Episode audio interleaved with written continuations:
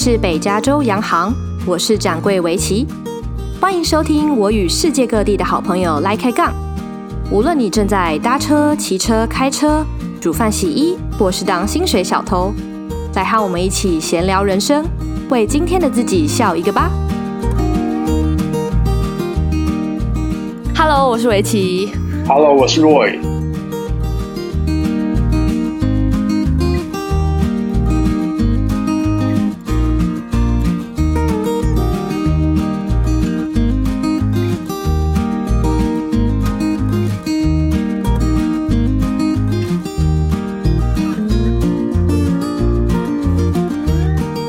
亲爱的听众，我们今天的来宾呢，Roy 是我在戏谷这边最近跟他一起上了五堂课的健身教练。是没错的，很可惜只有短短的时间。对，然后他就回台湾了，就在大家都出国到美国打疫苗的时候，他居然回台湾了。当初我可是在美国最严重的时候回到了美国，现在我要在台湾最严重的时候回去台湾，我要跟大家反其道而行。没错，因为他就是想要挑战看看那个自己跟病自己的免免疫力的体免疫力的数值到底在哪里？没错，想要看到底是他厉害呢，还是病毒厉害？没错，没错。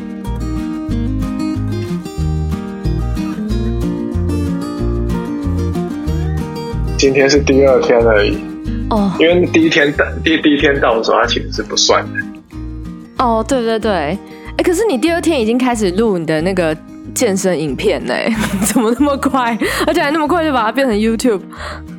不是啊，因为就是想说，要不然再隔离的话，就是没有什么事情做啊。然后我想说，因为其实，其实我觉得这种拍影片、剪影片这种东西也蛮需要，就是技，就是也需要练习啦。那我想说，刚好趁这两个礼拜，嗯，把这个技技术练好一点。当然，我说那个拍出来效果一定不会有人家那种那么厉害，至少，但是我说剪片的一些，比如说。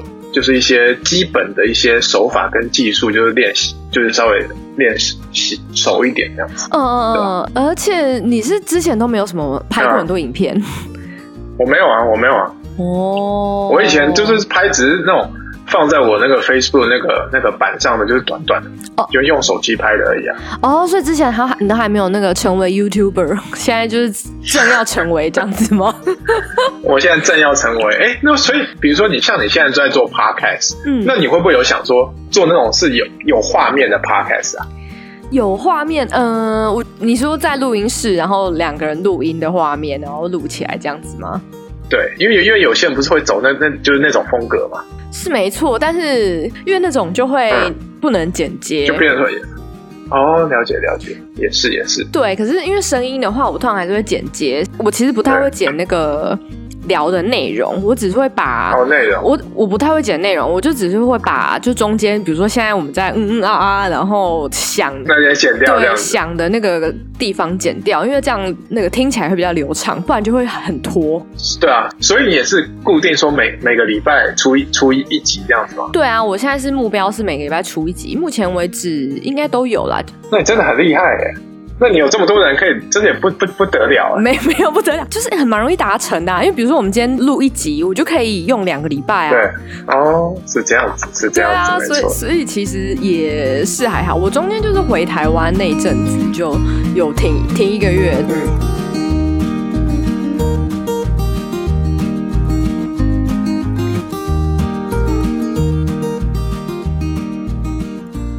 好，今天就非常荣幸邀请到他在防疫旅馆的第二天，就来跟我们分享他一路上就是怎么呃职涯转折到现在自己创业。呃，因为我们上次就见面有聊一下嘛，就是你一开始其实大学是念物理系对吧？是，然后又转 sales 到现在创业，还是 Roy，你可以跟我们分享一下你。好，Vicky，如果如果先从单纯的这个职涯上面的转变来讲的话，我会说。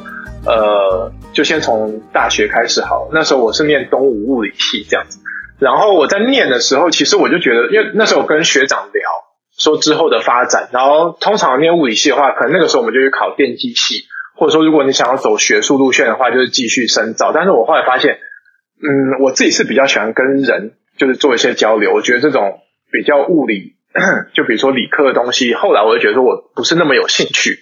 所以我后来就决决定说，当我要去念研究所的时候，我希望可以转商这样子。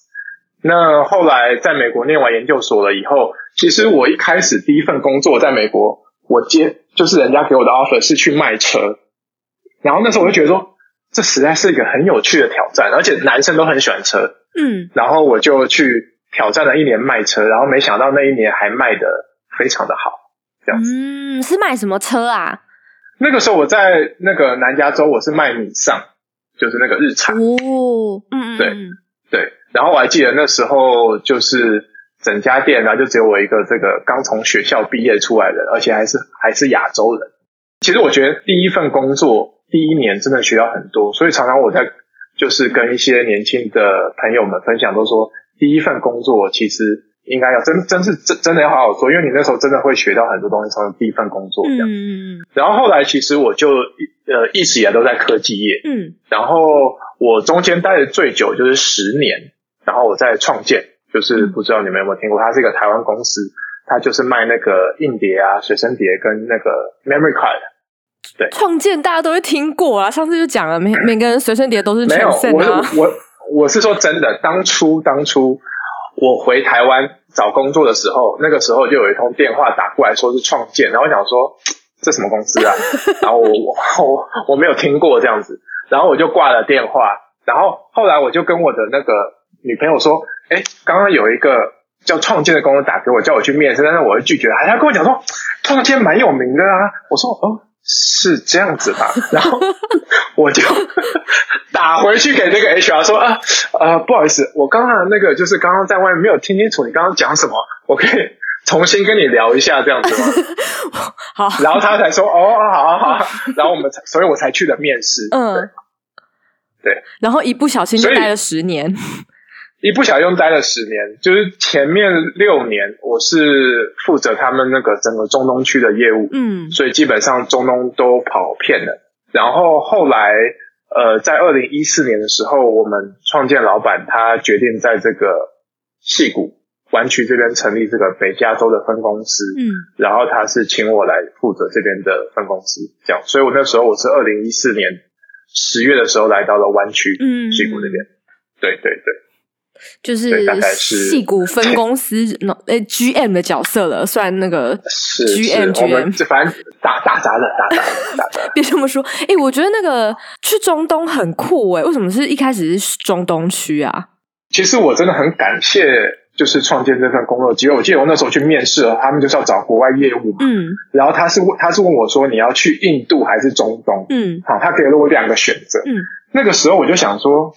印度哦，听起来好像我感觉好像没有特别有非常大的兴趣。我想想说，哎，中东感觉是一个好像很神秘、有异国情趣的一个、嗯、一个国家，所以我就选那边。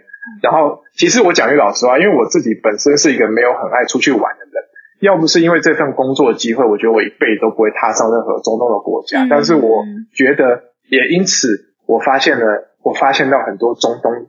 就是每个国家的美好，不管是它的食物也好，就是民俗风情也好，甚至是它这整个国家的文化，我觉得其实非常非常的很值得大家去去一趟。这样，这个下一次我们就要录中东特辑啦，要用一集专专门的来讲 中东风情的东西。没问题，没问题。对，哎，可是为什么会从卖车然后回台湾科技业？是因为决定要回台湾，所以才才去创建吗？还是？那个时候我在南加州，因为我在南加州念 MBA，嗯，然后我毕业的时候，我第一份工作是卖车嘛，我卖了一年，然后后来呢，我换到一家做 LED 的公司，嗯，然后在那边也做了一年，然后后来那个时候刚好遇到那个金融海啸，美国二零零八年，嗯，那时候整个美国经济就是状况也不太好，然后那时候我就想说，哎，我也没有回台湾工作过，嗯，那我就想说，好了好了，其实这些都是骗，这些都是虚假的理由，虚假的理由，好，告诉你真实的理由，就是因为就是。交了女朋友，女女朋友在台湾呢，就这样。哎、欸，那为什么你在国外你可以交一个台湾的女朋友啊？还蛮厉害的啊。哦，那就是因为其实我们本来就认识很久哦，所以对对对，没有没有，你也知道，就是在戏谷有很多。那个单身男女都找不到对象，所以我就是帮大家问一下，到底要怎么样可以在国外却交到台湾的女朋友、男朋友呢？原来是要从本来就认识的人下手才可以。没有啊，其实其实我身边也蛮多的男生，他是交的女朋友或者是太太是从台湾认识的啊。嗯，因为大家都会可能还是会回台湾嘛，嗯就是比如说念书的时候或者是工作的时候，还是会回台湾。那可能跟朋友出去吃饭的时候，有可能认识新的朋友嗯这样子。因为我还是会觉得说，可能在台湾认识的女生，有时候聊起来好像会比较聊得来吧。嗯嗯嗯，我说，因为通常这种情况是你们可能已经交往很久了，然后才会一起决定说我们要待在哪一个国家。可是如果都还没有开始，通常比如说如果是在台湾人，可能就想说哈这么远，那可能之之后可能也没办法继续，就会就不会展展开一段恋情这样。是没错，所以那个时候就觉得说，其实主要的原因是因为就是交往的女生她在台湾，嗯，然后第二方面也是觉得说，哎。我也没有在台湾上过班，嗯，那我想说，就是回台湾、回亚洲上上班试试看。其实那时候我就是要要决定离开美国的时候，嗯，其实我也有找到一些在这个上海的工作，但是那时候我妈跟我讲一句话，因为那时候我记得我是二十六岁，我妈说你现在太年轻了，嗯，你不能去那里，你去了以后你就会沉沦。我说沉沦了，哦，什么意思？因为它是个魔都嘛，所以，因为他就说，他就说像我这种那么年轻的男人去到那边以后，很有可能。就是会，就是就是哦，他比如说他他怕那个一些一一些一些价值观，嗯，比如说有一些比较大的偏差，比如说对于金钱上面，就是上面，因为他其实他也看了很多他身边的人嘛，那、嗯、他觉得说年轻的男生，比如说，因为那时候我有一个工作的 offer 是在上海，嗯。嗯，他觉得他希望我回台湾比较好。这样子哦，而且就是年轻的男生去在那边就会被那边的美亚骗，然后就留下来了。然后妈妈就想说啊，你就被骗去那里，再也不会回台湾了。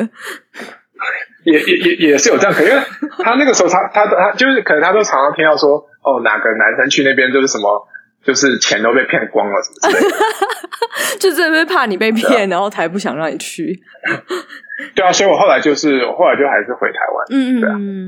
刚刚在讲说为什么在美美国当 sales 好好的话，然后决定回台湾的原因，这样。对，为了爱，为了爱。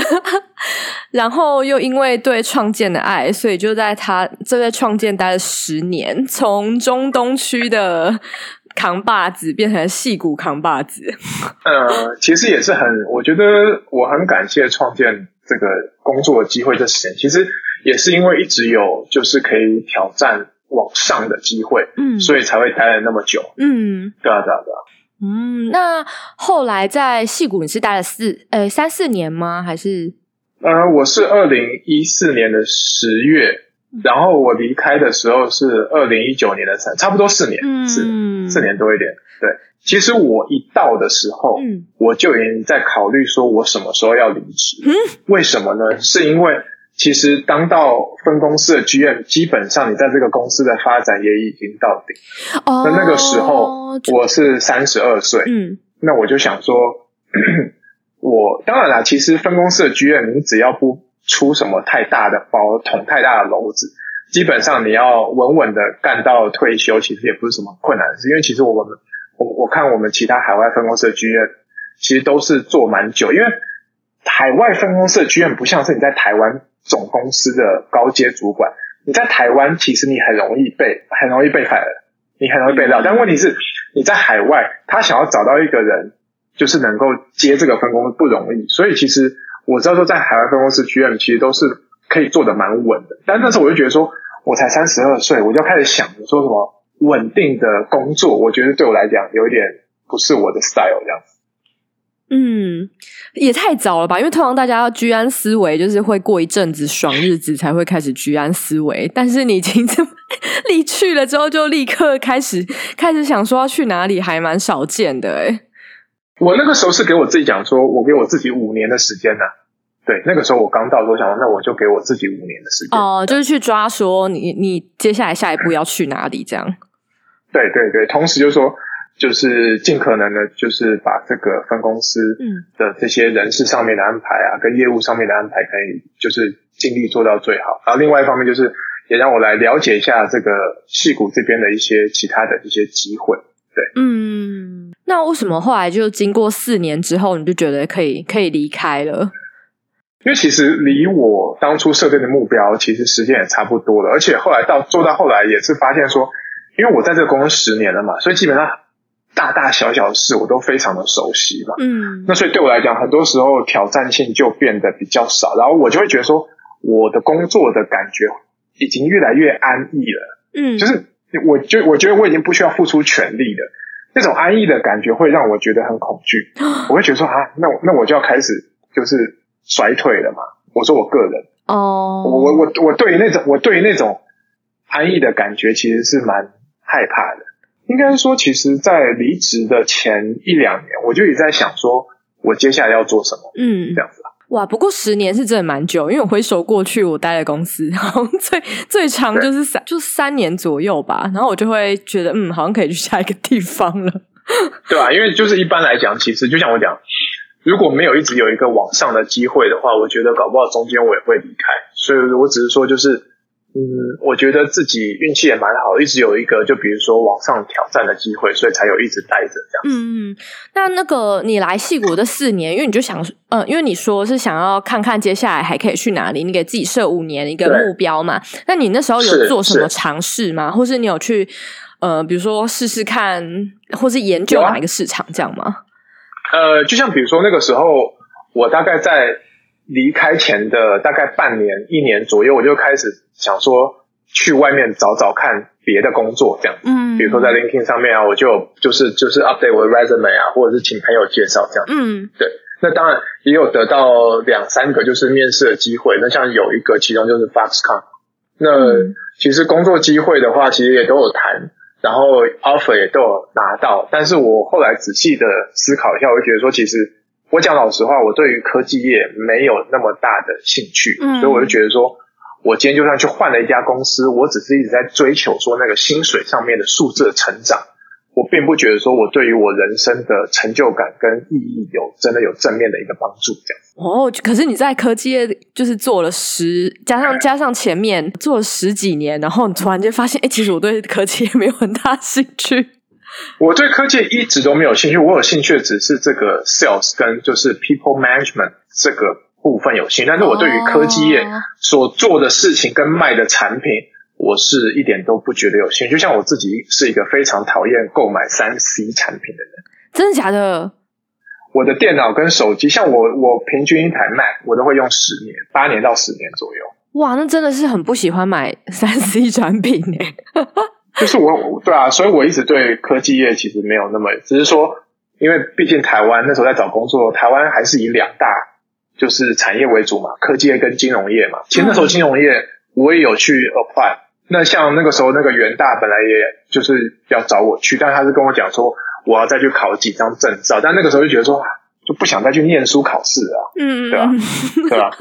哦，好，反正就是你至少确定知道自己对科技也没兴趣。那你还有看其他的领域吗？因为感觉上听起来你是对 people management 跟 sales 都很有兴趣。你有去看其他产业的这个这个方向？但是但是问题是那个时候，比如说人在戏谷，那戏谷不就是都是科技业吗？对啊，几乎 几乎啦。所以我也没我也我也没有什么其他的可以选择可以看的，对吧？嗯，对。可是，那你最后怎么会就走入就自己创业，然后是呃健身这个产业？好，回答你这个问题。嗯，那那个时候，那那那个时候，我就想说，好，我想要做的事情是我我越做的越久，我的价值是越高的。那我觉得在外面上班，基本上。这个是不太可能发生。我不是说就是完全不可能，但是基本上，像比如我们在科技业，嗯，我就看到了，嗯，比如说我们公司的前辈，嗯，或者是老长官，基本上你你差不多一到四十五岁的时候，公司就是已经开始蠢蠢欲动，想叫你滚回家吃自己啊。因为太贵吗？第一个太贵，然后再加上你年纪也大了嘛，那他们可能也觉得，其实，在科技业都是这样子啊，就是基本上。你能够，当然了，不排除说有一些人他也是可以干到五六十岁，但是我的意思是说，基本上科技业它还是一个比较年轻的一个产业，嗯，他还是希望他的这些就是员工是比较年轻化。我举个例子，那个时候我们的老板，嗯，我们的创办人，嗯，也都也才不过六十几岁而已啊，对吧？就是我那时候就觉得说，在外面上班，基本上通常你越上的越久，你的价值是越低的。然后因为像我爸爸，他是。大学教授，嗯，然后我就觉得像像教授的这种工作，就是你做越久，其实你的价值是越高的。我或者或者是我举个别的例子，呃一个呃房地产的这个销售员，嗯，他在这个当地，嗯，他耕耘的越久，他做了五年、十年、二十年，他的价值一定是越来越越来越高，他的人面是越来越广，嗯，所以我就觉得说，我今天我希望我今天如果要做一个工作，我是希望他是可以一个越做价值越高的。我那个时候其实我有一个很重要的一个感觉说，你应该是要 looking for career，not looking for a job。嗯，对。那我就想说，那 career 的话，其实是呃，你要有能力自己创造一个 career，就等于说，也许你是自己创造出一个生意体。那那个时候，我就问自己说，哎，如果我自己要出来做生意的话，嗯，我自己要出来创造这个 career 的话，我是能够做什么？嗯，其实那时候我想了很久嘛，然后我只是问我自己一件事情，说我有没有一个什么样的能力是比我，我不要。当然，你不可能比所有人，但是我只问我自己说，我有没有一个什么样的能力是比我周遭所有认识的朋友、亲人都要厉害的？嗯，那那就是健身这件事情。嗯，我没有想过那个 sales 也会呃有那个可能，可能是因为科技业的关系，或者是 to B 的 sales 的关系嘛？因为我一直以为就是、嗯、就是 sales 也是跟像你讲，比如说地产经纪人啊，就这一类可以深耕某个领域很久。诶，是不是因为它是是 to business 的，所以其实主要的那些业务还是掌握在公司还有那个那个可那个产品上面，而不是你这个人。应该是这样讲啊，像我会觉得说，好，今天假设像以前我们去开发客户，然后我们面对的可能是这个采购或者是他们的大 PM，但是我的意思是说，对他们来讲，那也只是一个 job 哦。好，那比如比如说，比如说，如果他他今天换掉了以后，那你也是要再重，因为两个人都是一个工作，那两个人都是按照公司的一个呃方针下去做这件事情，其实你自己你要操控的。就是方向并没有办法能够有这么多的一个主权，然后那我想要跟 Vicky 分享的说，其实最重要最重要的一件事情，我会觉得说，今天呢，我希望我在我的这个人生上面，嗯，我在工作的时候，我是能够帮助到别人，而不是一直追求我自己的一个利益。我就觉得说，你现在，其实我我讲老实话，你这几天在公司上班，嗯，不管你怎么换工作也好，你想要追求什么，就是更高的职位跟更高的薪水。那对我来讲，那其实是没有一个什么很有成就感的事情。嗯、我就觉得说，像像像比如说，哦，我的爸爸是教授啊，或者是说，像比如说这个呃，real estate agent，他帮到他的客人买了一个房子，嗯、我比较希望说，我今天做的事是可以有帮助到别人的。嗯、那我觉得我在公司上班，我只是帮助老板来赚钱而已。嗯，对吧？了解，就是你想要看到自己对其他人那个影响力是可以看见的，比较会有成就感。对，然后最后一个就是我想要看看我自己，如果没有公司给我一个 title，如果没有公司给我一份薪水，我在这个社会上面可以站到什么样的一个。一个一个地位这样子，嗯，哇，真是很、啊、很喜欢挑战的一个人诶。听起来就其实大部分人都会觉得，嗯，好，那很很稳定的一份薪水，然后比如说就 G G M，然后我就做到退休，那我就我所有时间我就可以拿来经营其他的东西。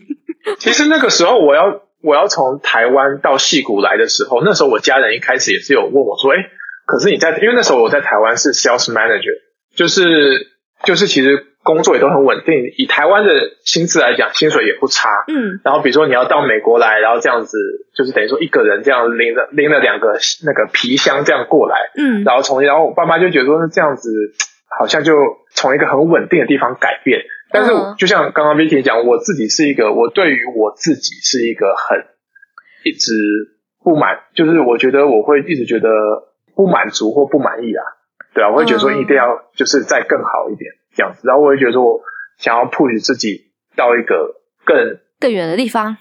我我对我自己有一个感觉，我不喜欢在猴子里面当大王，但是我喜欢在狮子里面当最弱的，因为你这样，你才会让你自己就是要警醒自己，然后变成说你要时时，就等于说你你才会有那个 hunger push 自己去去挑战自己。嗯嗯嗯。对啊，好，这边就就算是你为什么会想要开始呃创业或寻找其他可能的动机吧。然后你说，是因为你就想要看看自己有什么方面是比别人强的，然后你就发现是健身。那你为什么会觉得你可以就是这个部分你可以比别人做的更好？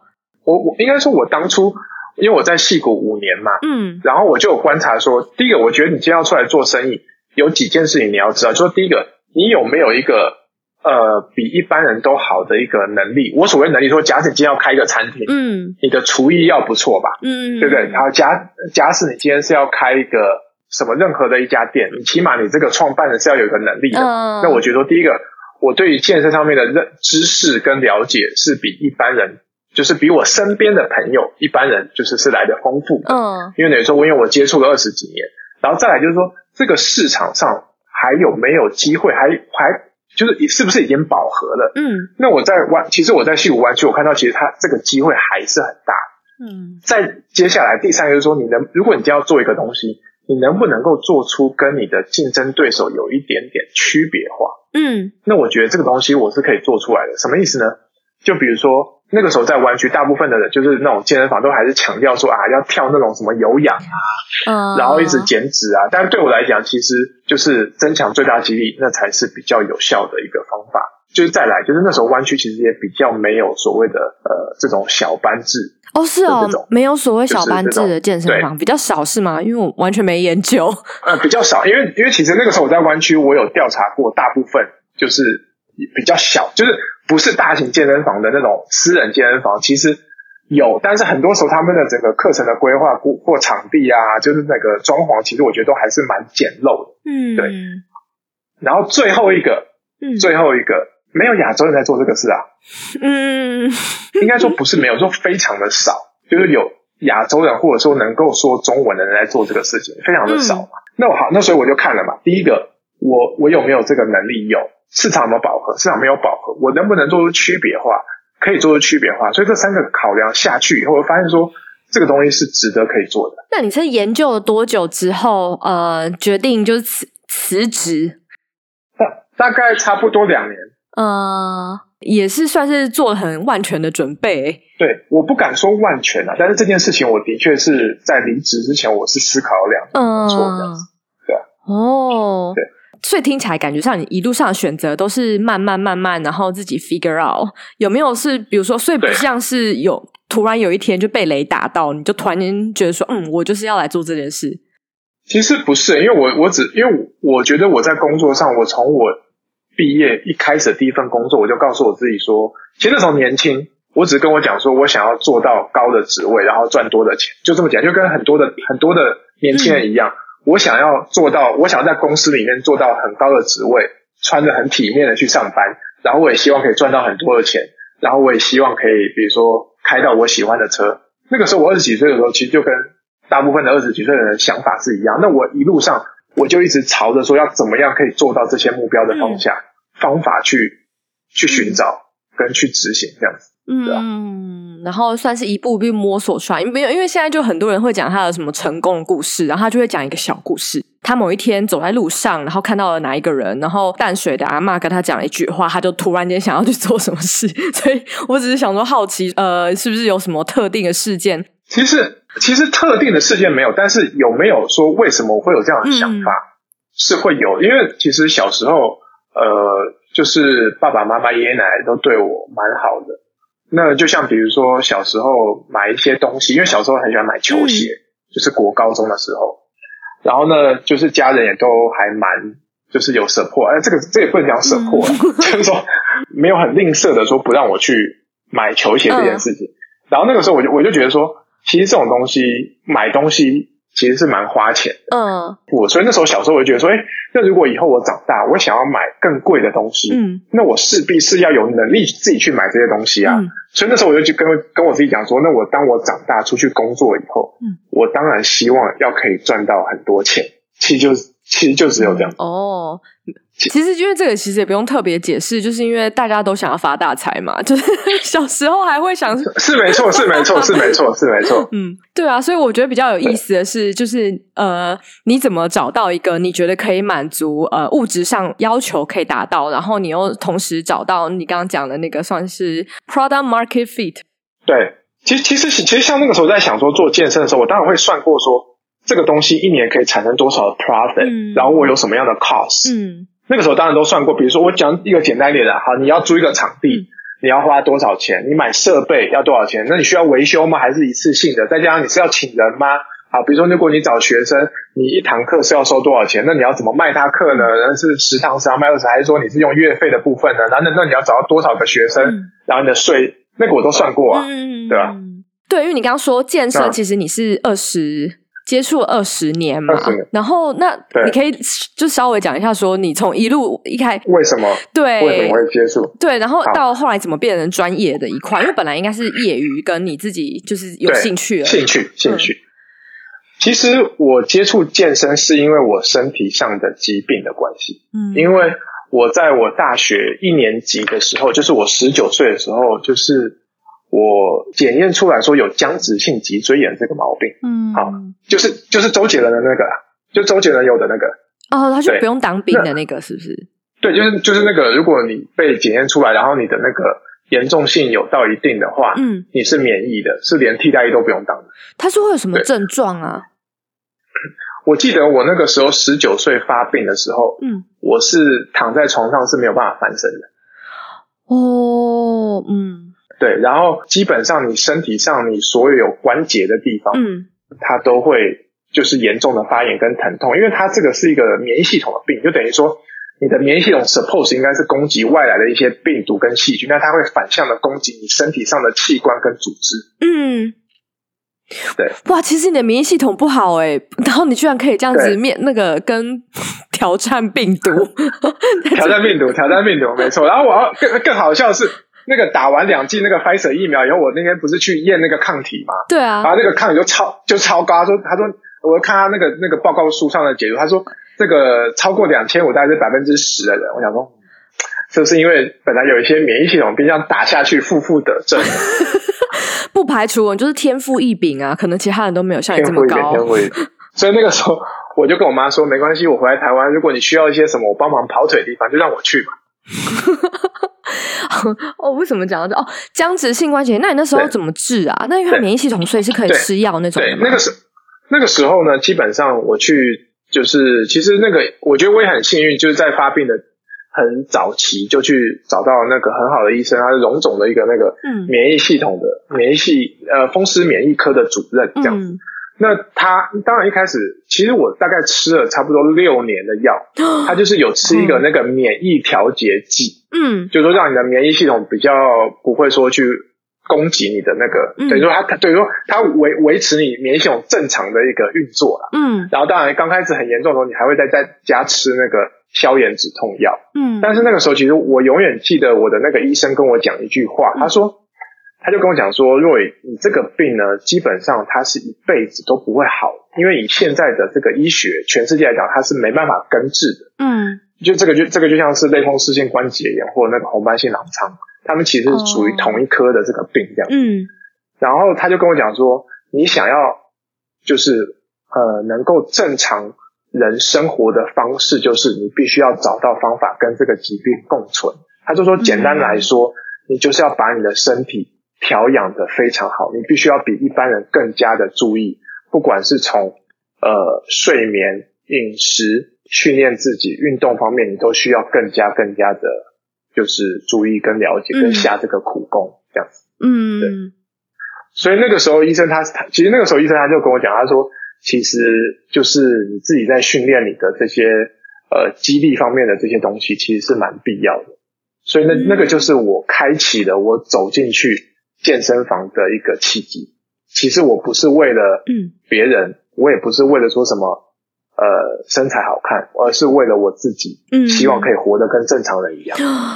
哇，好感人的故事，这个就把它拿来写成那个一个真实的故事，写成文案就可以大卖特卖了。这个 大卖特卖，因为我是就是真的，因为我记得那个时候我发病最严重的，我躺在床上。嗯我就我就想说，我就我就说，老天爷为什么我才十九岁，而且那时候正值说要打篮球啊，然后出去就是为什么就是我会发生这个事情，uh、所以我永远都记得我躺在床上那个感觉。所以当医生跟我讲说我必须要下所有的功夫去努力的时候，我才想，我就跟我自己讲说，就是 no matter what's gonna take，、嗯、就是 I will do everything I can，对吧？嗯。所以我就想说我要付出，嗯。所以我从大学开始我就。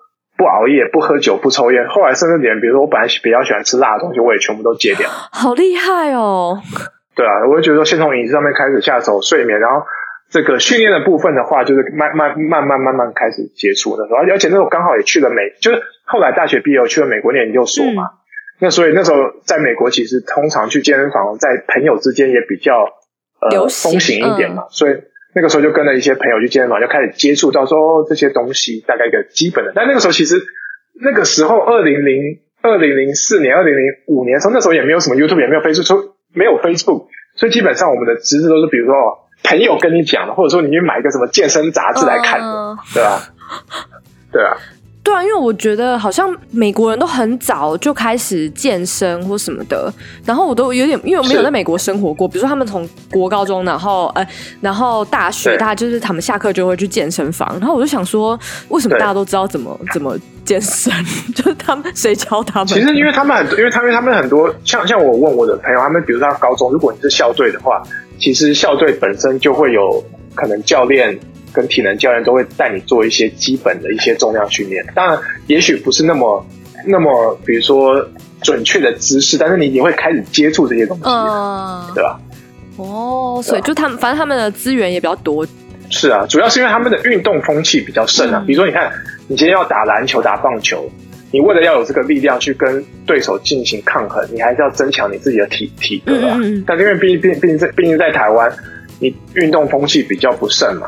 对吧？嗯，可是你是在台湾的时候就开始去练肌力了吗？还是后来到美国念研究所的时候才开始？应该是台湾就开始了吧？其实那个时候在台湾的时候，那时候也没有去什么健身房啊。嗯、那就那时候念东吴的时候，只是有时候会去那个学校的健身房，就是随便举一下哑铃，然后自己在家里可能要做做什么伏地挺身啊。嗯、那个时候大概也就只有这样，真的是踏入健身房、参加健身房，那是真的是去美国念研究所才开始。嗯。